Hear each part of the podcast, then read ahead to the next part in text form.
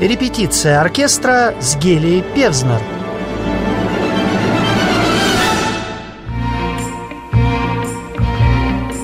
Фотография нема, в ней не слышно музыки, но это не относится к тем случаям, когда фотоаппарат держит в руках Робер Дуано. В Парижской филармонии проходит выставка под названием «Дуано и музыка». На протяжении всей жизни великий фотограф снимал парижских уличных музыкантов, звезд послевоенного джаза, певцов квартала Сен-Жермен и композиторов золотого века французского шансона.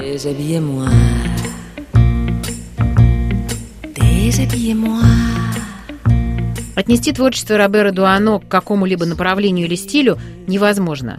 Он не был авангардистом, не был сюрреалистом, впрочем, как ни странно, реалистом и документалистом, в строгом смысле этого слова, он тоже никогда не был. Как только его не называли.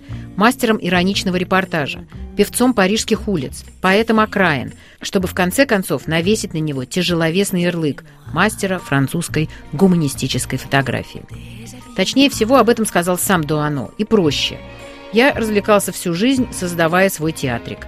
Директором, режиссером и дирижером своего собственного театра с ироничным, эксцентричным и доброжелательным взглядом он и остался, не создав ни направления, ни школы, ни последователей.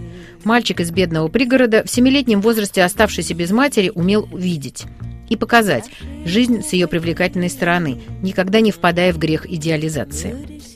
Фотографии Дуано могут быть репортажными и откровенно постановочными, но они всегда бесконечно живые. И это очень важно, ведь прежде всего Дуано – летописец.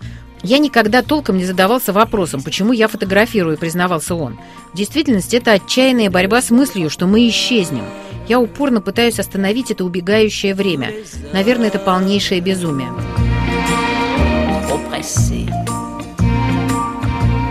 Et d'abord le regard tout le temps du prélude ne doit pas être rude. Ниагара.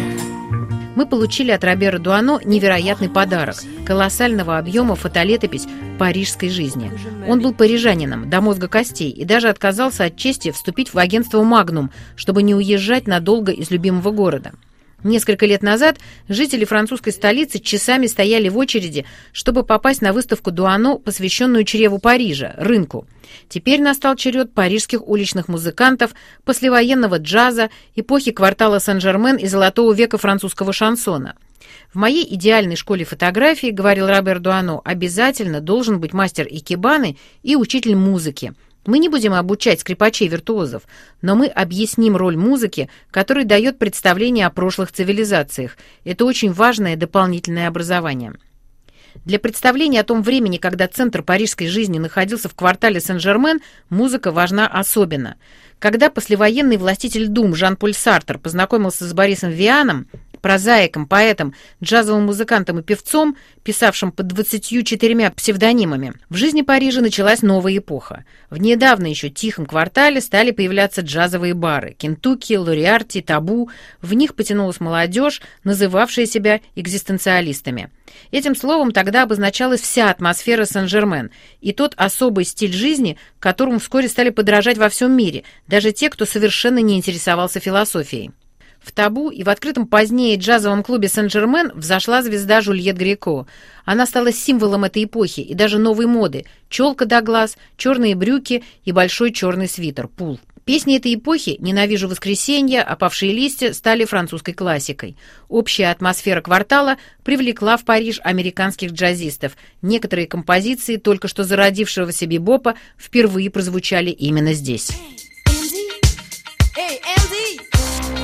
C'est une copine à moi qui m'a dit que tu s'appelais Andy. Andy. В мае 47 -го года журнал «Самди Суар» опубликовал сенсационную статью «Вот так живут троглодиты Сен-Жермена». Именно эта статья о молодых экзистенциалистах, которые проводят жизнь, предаваясь пьянству, танцам и любви в подвалах, и они будут делать это, пока атомная бомба, которую они так ждут, не упадет на Париж, эта статья обошла весь мир, объединила философию с джазом – она породила очередной миф о парижском празднике жизни, где молодые, талантливые и сильно пьющие писатели прожигают жизнь с юными эмансипированными студенточками, изощренными в искусстве любви. Миф этот жив до сих пор, хотя главное, конечно, было не в этом. Именно в этом квартале зародился новый роман, процветали издательства и возник театр абсурда. Дуано – блестящий иллюстратор этого мифа. В 47-55 годах Робер Дуано почти ежедневно ходит в квартал Сен-Жермен, как позднее будет ходить в чрево Парижа, и снимает все подряд – подвалы, завсегдатаев, знаменитостей и уличных музыкантов. Он создает огромную галерею портретов. Вот Жюльет Грико, совсем еще юная, 20-летняя, на фоне аббатства Сен-Жермен, вместе с еще одной знаменитостью квартала – собакой, игравшей в одном спектакле с Жераром Филиппом. Для меня очень важен этот новый Монпарнас, потому что я верю в счастливую старость архивов. Но это отнимает у меня много времени, признавался Дуано. У нас есть уникальная возможность увидеть, как же это было на самом деле, разумеется, сквозь его объектив. В 1953 году Дуано создает фотороман под названием «Рождение песни». Снимает Азнавура, Монтана, Бурвиля, Превера. В 80-е годы, уже став всемирно известным, он не занимается разбором архивов, а продолжает снимать молодых. Рита Мицука, Рено.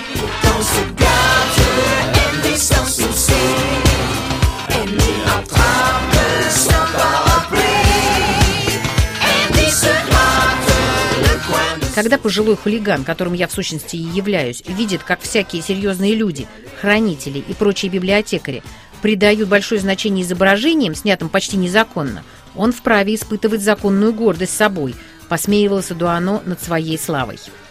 Когда в 1994 году Робер Дуано умер, он оставил колоссальное наследие – более 450 тысяч снимков – Внучке Дуано, куратору выставки Клемантин де Рудий, удалось найти и никогда ранее не публиковавшиеся фотографии. Выставка оказалась настолько значительной, что Парижский музей музыки намерен перенести ее в основную экспозицию. Парижскую филармонию на Дуано сходит сходить тем, кто интересуется историей Парижа и французской музыкой. Выставка вполне может заменить собой курс лекций.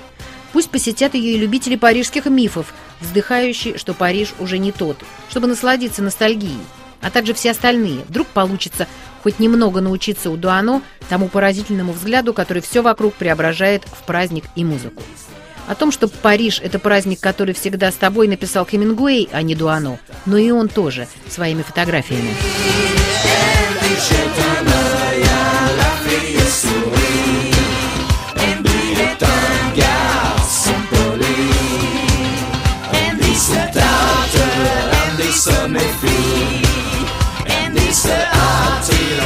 shit.